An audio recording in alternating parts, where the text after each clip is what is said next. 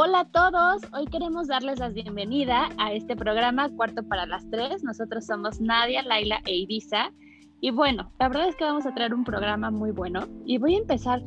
La verdad es que este tiempo, esta cuarentena, o bueno, ya pandemia, eh, me la he vivido tomando vino, oigan. Es lo único que me ha mantenido a flote en esta cuarentena. ¿Ustedes cómo van?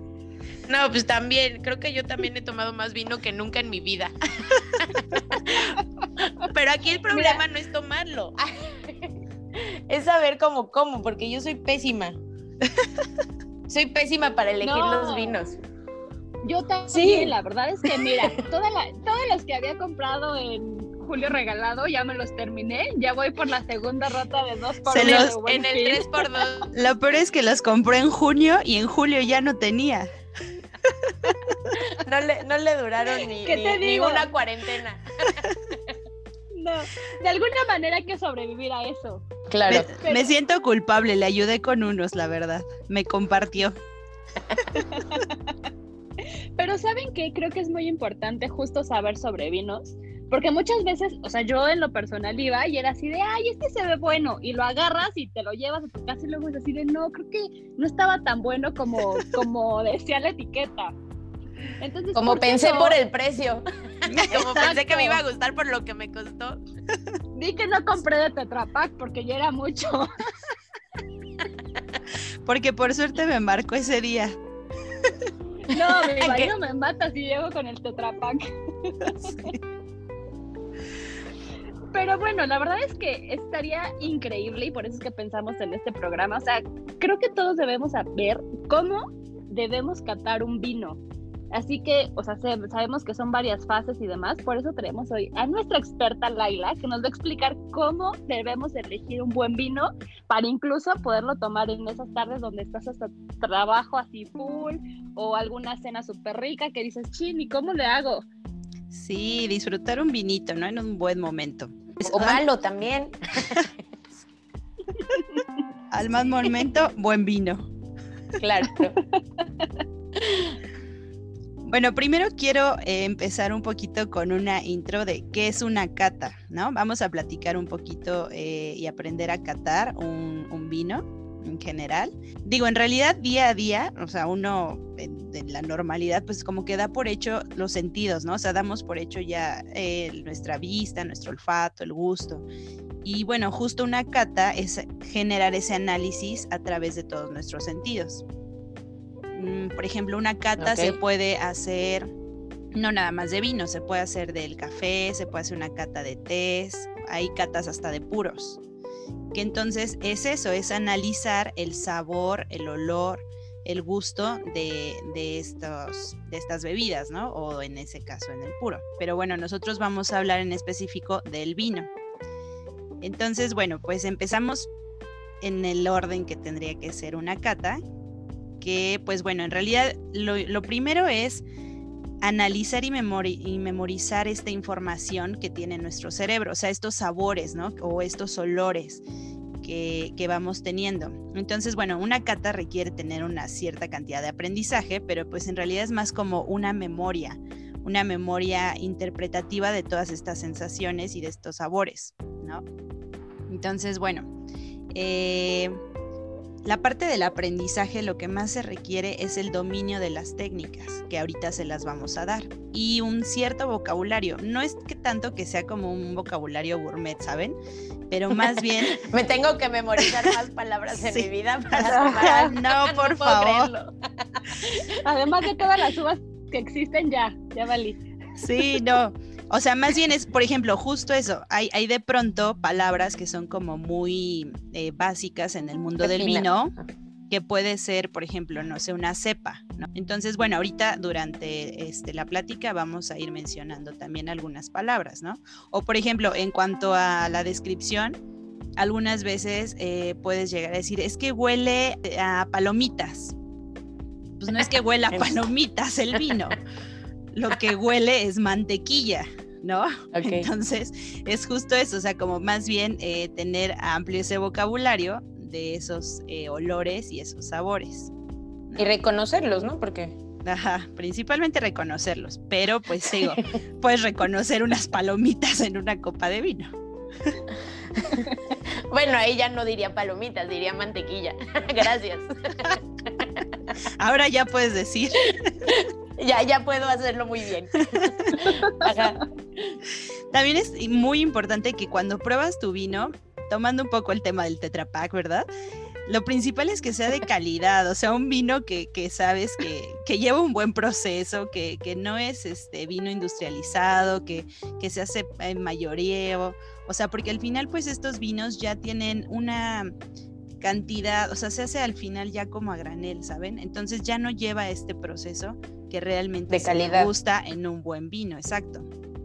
También lo importante pues es que pruebes diferentes cepas o uvas eh, también de diferentes regiones, de diferentes países, para que puedas tener como esta gama de opciones. O sea, por ejemplo, puedes tomar un vino Merlot eh, de una marca y probar varias, ¿sabes? O sea, que tú vayas haciendo una degustación a través de una sola uva, por ejemplo, o conocer varios vinos de alguna región. Ok. Eh, también es importante, por ejemplo, cuando haces una, generar más como una cata ciegas, por ejemplo, eh, con catas ciegas me quiero referir a que no influyan las etiquetas o los precios, ¿no? O sea, del vino que estás comprando. O sea, simplemente eh, tener estas, estas sensaciones, porque pues al final el mejor vino, ¿cuál es? Pues el mejor vino es el que a ti te gusta. Sí, claro. Oye, pero una duda, o sea, ¿cómo podemos empezar a hacer estas mini catas de, de uvas?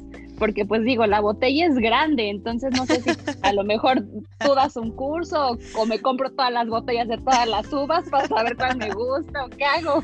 Bueno, cuando quieras, amiga, hacemos una cata de uvas. Pero. Para que sepas reconocerlas. Sí. Pero, por ejemplo, o sea, se puede hacer, como te digo, puedes comprar a lo mejor, no sé, este, unos tres vinos argentinos que sean como una misma uva, un Malbec, y entonces vas viendo, ¿sabes? O sea, eh, vas aprendiendo los diferentes sabores o, compras así unos tres tempranillos. O sea, la idea es esa, que, que tengas distintos de diferentes marcas o a lo mejor de diferentes zonas puedes a lo mejor guiarte y yo te recomiendo más que pues si vas a comprar una uva sea de la misma, por lo menos del mismo país. Todos los suelos son diferentes, pero digo, sí influye de algún modo un poco más. Eh, la región. El país, digo, en este caso el país, porque también puedes comprar por la región, pero ahí ya va a ser un poco más similar el sabor. O sea, ya la uva a lo mejor no va a ser tan variante, ¿no? Ok. Y también no guiarnos por los precios, ¿no? Porque muchas veces te guías por los precios y cuando pruebas el vino de verdad, pues no te gusta. sí. sí. no, no importa la, Luego dices, ay, el más caro es el mejor y no. No, amigos, no se dejen guiar por eso. Digo, tampoco vayan a comprar un lambrusco, ¿verdad? Cómprense mejor un buen de uva. Oigan, les voy a hacer un paréntesis. Aquí van las primeras palabras de la frase que tienen que armar para ganarse este cambio de imagen con Jaciel Huerta. Y la frase es el éxito. Es la primera parte. Ahí ustedes van armando con los siguientes programas. Este, Laila, síguenos contando de, cómo son estas fases y, qué es lo importante de cada una para ir eligiendo el, el, pues, el vino que más nos gusta, como tú dices, pero saber. Sí, mira, eh, vamos a platicarles un poquito de cómo se realiza una cata desde cero. Entonces, bueno, ya que tienes tu vino de a ti ya en tu copa servido, la primera parte es visualizarlo, ¿no? O sea, ver, ver el color, la concentración que tiene el vino. Por ejemplo, esto, tomas tu copa, ¿no? La observas principalmente como a contraluz y la idea es que sea iluminado, un lugar iluminado. Eh, la inclinas un poquito, así como horizontal, hasta que eh, alcances a ver un poco el color. Bueno, alcanzas ya a, ver las tonalidades, ¿no? Lo primero, lo primero que tienes que ver del vino es la limpieza que tiene. Porque al final, si ves un vino limpio, lo más probable es que su sabor sea igual. Entonces, eso es lo principal, que esté brilloso y que esté limpio. Si se llega a ver algo turbio, entonces seguro ya no está bien y va a saber, o sea, va a saber ya en boca. Pero que se vea limpio es que se vea como clarito, que se vea como oscuro, ¿qué tono más o menos es el que debería haber? Porque supongo que esto es solo Mm. para vinos tintos o aplica para todos. No, para todos. O sea, limpio me refiero, te digo, que sea Parejo, como brilloso. mismo tono. Que sea brillosito, Ah, este, que no tenga como eh, de pronto, a lo mejor lo abrieron mal puede traer corcho, Ajá. ajá, puede traer los residuos. Entonces, ah, eso lo más probable es que afecte el sabor del vino. Entonces, eso es la, como lo principal. Ya en cuanto a los colores, como tú decías, Ivy, eh, pues ya entran más, más en general. O sea, ya el color pues puede ser, eh, ya te enfocas en los tonos, los matices. Por ejemplo, los vinos blancos, esto es súper importante. Por ejemplo, los vinos blancos, conforme va pasando el tiempo, se van volviendo eh, unos vinos más dorados, pajizos, eh, se, se- se tornan hacia un color como ámbar, ¿sabes? Y los vinos tintos, en cambio, cuando ya tiene más tiempo, su color se va pasando hacia tonos claros. Entonces, por ejemplo, un vino que puede ser rojo púrpura, conforme pasa el tiempo, se puede llegar a convertir en rubí. Entonces quiere decir que ya es un vino más añejado, en el caso del tinto. Y repito, en el caso del, del blanco, el vino entre más añejado se vuelve más colorido. Entonces, Y, se, bueno, y se, se- el sabor cambia, o sea, cambia como es más fuerte sí, conforme más añejado está, supongo. sí, claro. Eso, o sea, Sabe obviamente. más a, vin- a vinagre, ¿no? Mm, pues si ya está echado a perder, sí. si lo dejaste en tu refri una semana, ¿verdad? Si no te lo acabaste. no, No, ahorita entramos no en dura, el No te preocupes. buen punto. No, ahorita entramos en el tema de los sabores justo para identificar cuando es más maduro o cuando es más joven el vino. Pero bueno, esto recuerden que es en lo visual, ¿no? En la parte visual. Ok. Eh, entonces también, por ejemplo, en la parte este, visual también podemos llegar a alcanzar a ver la, la fluidez, ¿no? O sea, que tiene el vino, que es este, esta parte del movimiento que, que genera. No sé si han visto cuando pues, se toma la copa y se gira, ¿no? Entonces, una vez que detienes la copa, que haces el movimiento de, de girar. Como Juan líquido, Ándale. Yo lo hago como Juan Gabriel y tiro mi copa y hago un desmadre para ver mi vino. Así Ajá. lo veo bien. Así, así yo canto mi vino. No me critiquen. No, pero sí se ve cuando está como más denso, que, que las gotitas empiezan a escurrir en el cristal como más despacio, no sé cómo decirlo. Sí, exactamente, esa, esa es la idea. O sea, cuando lo estás girando, eh, pues la idea es esa, que se vea la densidad y la concentración de, de este, ¿no? O sea, qué tan pesado está y qué tanta cantidad o grado eh, de alcohol tiene. Entonces, por ejemplo, eh, cuando se queda en las paredes, que es como dices, se le llaman normalmente como piernas o lágrimas, ¿no? Entonces, esto pues nos indica esa cantidad de graduación alcohólica que tiene el vino. Bueno, eso es como en la parte visual, ¿no? Entonces, ahora entramos como... Pero espera, o sea, entre más baja, o sea, la mueves y luego baja, entre más rápido baja es mejor, tiene más cantidad de alcohol o entre más lento tiene más cantidad. Más lento, ¿no? Más lento para que se vean como las lágrimas, como dices, que se ve Exacto. como... Cuando están las lágrimas más pesadas, cuando se tarda más en caer en la copa, eh, es porque tiene más cantidad de alcohol. Ok. Se queda como más pegado al cristal. Ok. Esos son los buenos. Sí, Los que no... son los buenos. Los que no es como que tomaste agua. Los, los- los que no es jugo de uva. Ojo, Bueno, estos aplican para, fase, pero esto, todo esto aplica tanto para vinos blancos como para vinos este, tintos. tintos. Y rosados también, ¿o no? Sí, también para, para rosados. Eh, bueno, está la parte también, como, como decías Nala, la parte olfativa, ¿no?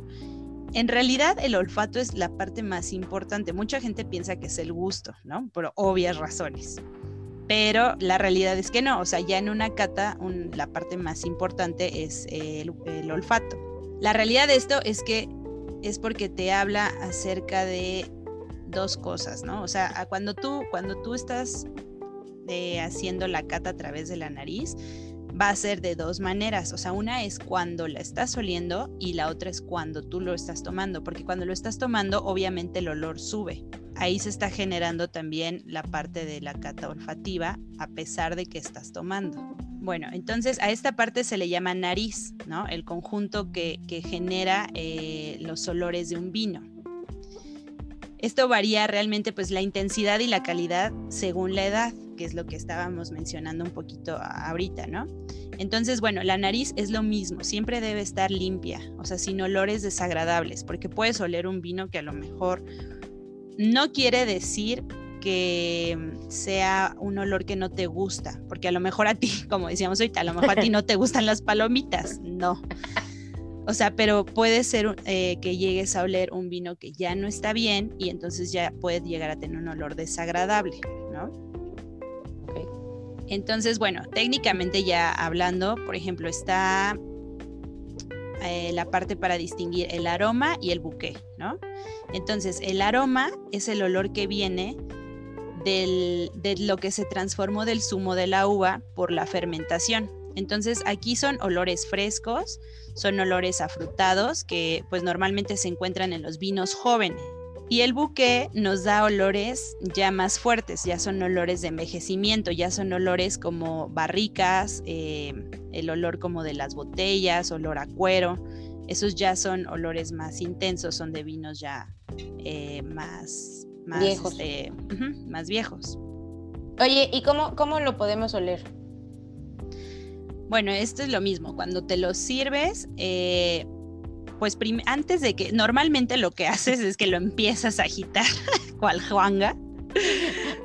¿Cuál juanga? Ajá. Pero no, o sea, lo primero es que en cuanto te lo sirven, tienes que olerlo, ¿no? Posterior a eso, entonces se hace el movimiento giratorio y entonces se empieza a aspirar. Ok. Lo que genera esto es que tienes dos aromas distintos, entonces te ayuda a poder encontrar más olores, a, poder alcanzar a percibir más, más este, los olores del vino. ¿Cómo qué olores nos llegarían? O sea, madera o... Sí, o sea, bueno, los olores se, se, dividen en diferentes. Por ejemplo, puedes encontrar olores florales, no sé, tipo rosas, jazmín, azar, o sea, según el vino, ¿no?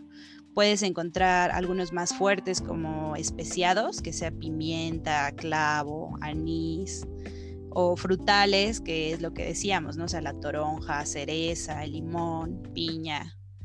Em, por ejemplo, si ya si tienes un, olfato ya un poco más trabajado, puedes encontrar Educado. olores. Ajá, sí. Puedes encontrar olores como de vegetales incluso. O sea, ya puedes alcanzar a a encontrar espárragos o aceitunas. Eh, por ejemplo, a mí me pasó la otra vez Michelle oliendo un vino. me decía que olía. Le gusta olerlos. Y este, olía uno y me decía que, que olía a, a, picante, pero en realidad el vino lo que olía era a pimiento. Ah, ok. Pero bueno, está súper padre que desde ahorita como que vaya educando eso, porque, o sea, adquirirlo es, es realmente difícil, o sea, es como tan fácil como se escucha. Sí, es que es lo que decíamos, o sea, por ejemplo, ahorita en tu mente, no sé, por ejemplo, este, de estos mismos olores, o sea, si te digo eh, balsámicos, pues como que no, no sabes a qué va, ¿no? Entonces ya sí. No, es como balsámico. Diría aceite, aceite de oliva. sí. Pero, por ejemplo, ya si te digo, huele a pino, a cedro, a vainilla, ubicas perfecto. O sea, ya, ya tu cerebro lo relaciona perfecto, ¿no? O, por ejemplo, ya los que son más eh, fuertes, no sé, café, caramelo, pan tostado, el que te decía mantequilla, miel, nuez. O sea, ya son olores que ya identificas más. Más fácil, ¿no? De los otros, porque creo que yo nunca podría reconocer espárragos en mi vida. Al menos que trajera y el espárrago. Sí. Bueno, pero recuerda que aquí estamos tocando, por ejemplo, dos puntos del olfativo. O sea, uno es el este, este que estás oliendo. Bueno, en realidad son tres, que es el vino eh, sin agitar. O sea, el vino nada más así en recién servido. Recién servido. Cuando ya lo moviste, que se aerea. Y eh, la parte ya cuando lo tomas que te genera de todas maneras un olor. Un olor. Entonces, a lo mejor en un inicio nada más alcanzaste a distinguir, no sé, este olor a canela y a, a pino, ¿no? Pero Ajá. ya cuando lo probaste, alcanzas a, a- a distinguir ya a lo mejor la vainilla o la mantequilla. Ajá. Ajá. Y no es por el gusto, porque no, a lo mejor no te sabe tal cual la mantequilla, sino es el olor. Ok. Ujú. Sí, claro, depende como de, de la... Si ya, lo- ya lo estás probando, también te genera otro... Un olor, ajá. Entonces, bueno, ese es en la parte olfativa, ¿no? Y de ahí, pues bueno, ya entramos a la parte gustativa, ya la mejor parte, ¿verdad? Entonces, bueno, pues aquí, La que más nos gusta, sí, la que más nos gusta en este programa. aquí, bueno, pues recordemos que la lengua distingue cuatro sabores básicos, ¿no? Que es el dulce, el salado, el ácido y el amargo, ¿no? Entonces, bueno, estos cuatro se potencializan cuando hueles el vino. O sea, les ha pasado que, por ejemplo, lo huelen y sienten así ya en las papilas, como que se activan, ¿no? Ajá. Como que empiezan a salivar de pronto de ciertas partes de, de la lengua. Entonces, desde ahí ya se está activando el gusto también. Bueno, la lengua también recibe estos sabores, pero también, además de recibir los sabores, que pues es como lo, lo básico, eh, yo más bien me enfoqué, por ejemplo, en esta parte eh, gustativa como en la parte táctil, ¿no? De la lengua. O sea, por ejemplo, el cuerpo, lo que, lo que se siente en la boca. Entonces, por ejemplo, hay una sensación astringencia, por ejemplo. Entonces, ¿qué es la astringencia? Es esa parte como acidita, ¿no? Que, que, estás sintiendo. Eh, puedes se- sentir la sequedad que está eh, desde las encías, en tu lengua, en el paladar. Y bueno, esto es producido por la cantidad de taninos que tiene el vino. Ajá. También en la misma boca, pues puedes sentir la temperatura. Esto es súper importante, la temperatura, porque si al final tu vino no está en una temperatura correcta, eh, pues ya no te genera ni los mismos olores ni los mismos sabores. Entonces, a lo mejor un vino que llevaba un proceso para tener un, un cierto gusto, ya lo rompiste cuando no lo, no lo pasaste a la temperatura correcta.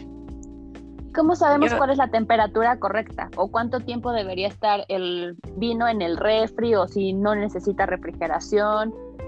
Eh, bueno, por ejemplo, el vino blanco debe de estar en una temperatura entre los 10 y 14 grados, mientras que un vino tinto debe estar entre los 15 y 18 grados.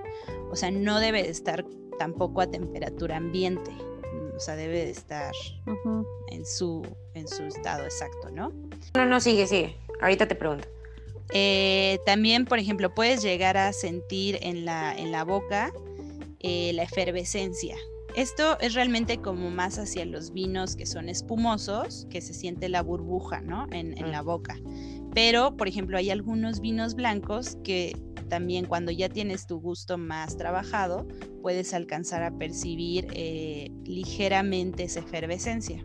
Y bueno, también una parte importante que ya es como más pro que cuando vas trabajando es la textura, ¿no? O sea, se puede llegar a, a comparar una textura en boca tal cual como si fuera seda, como si fuera terciopelo, o sea, puedes alcanzar ya a sentirlo.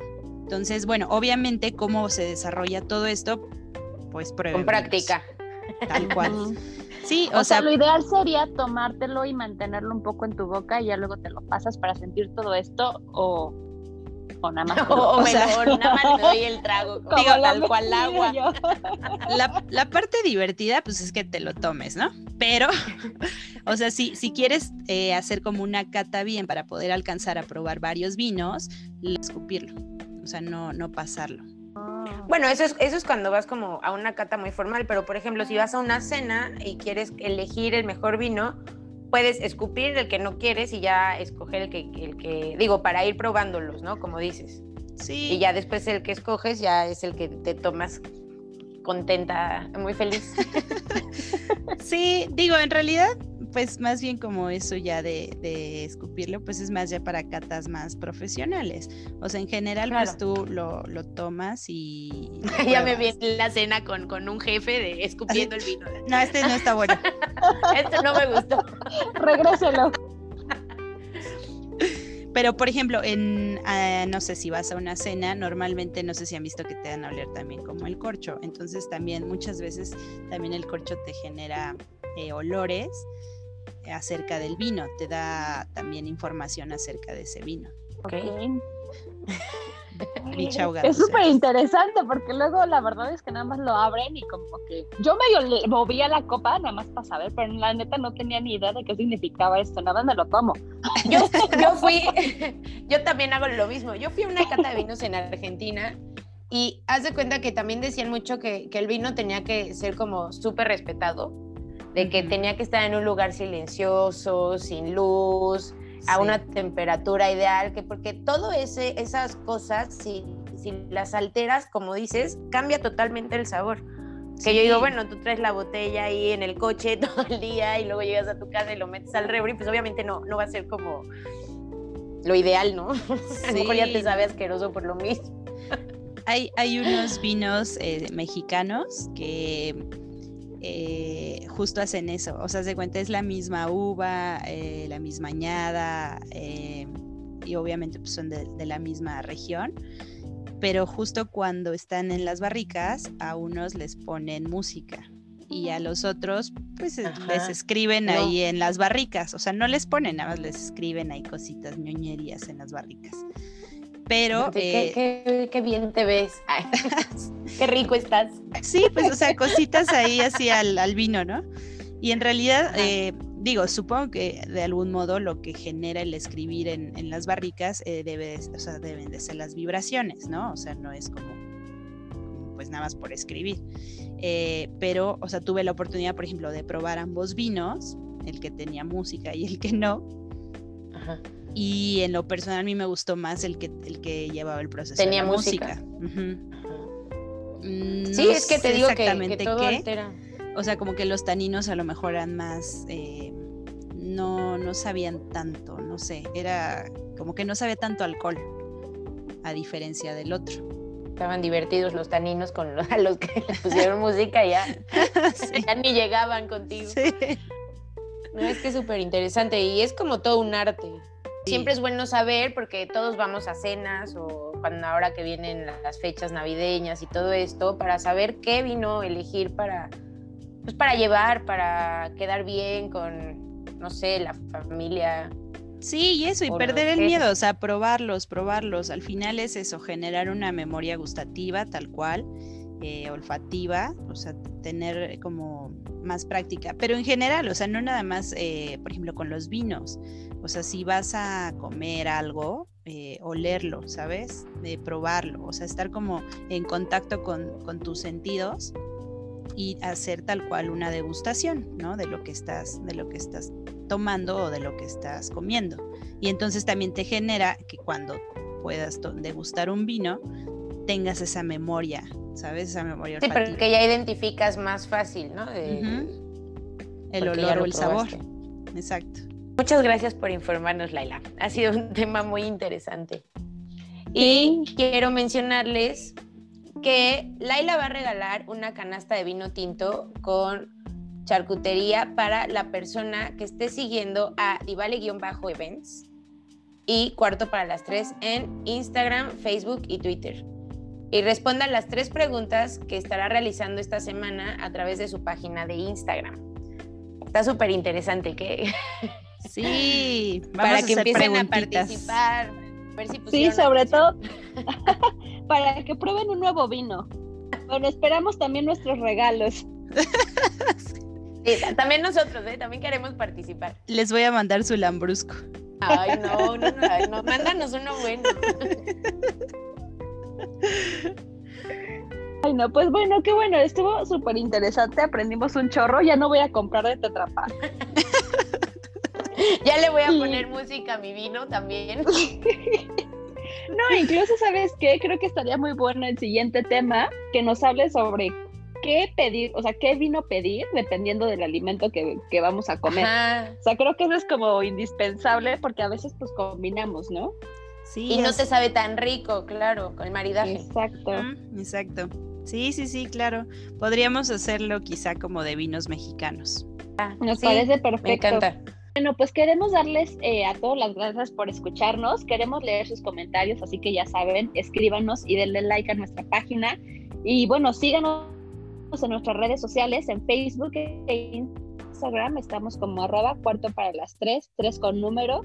Twitter arroba cuarto guion bajo tres y YouTube cuarto para las tres. Nos vemos en la próxima. bye. bye.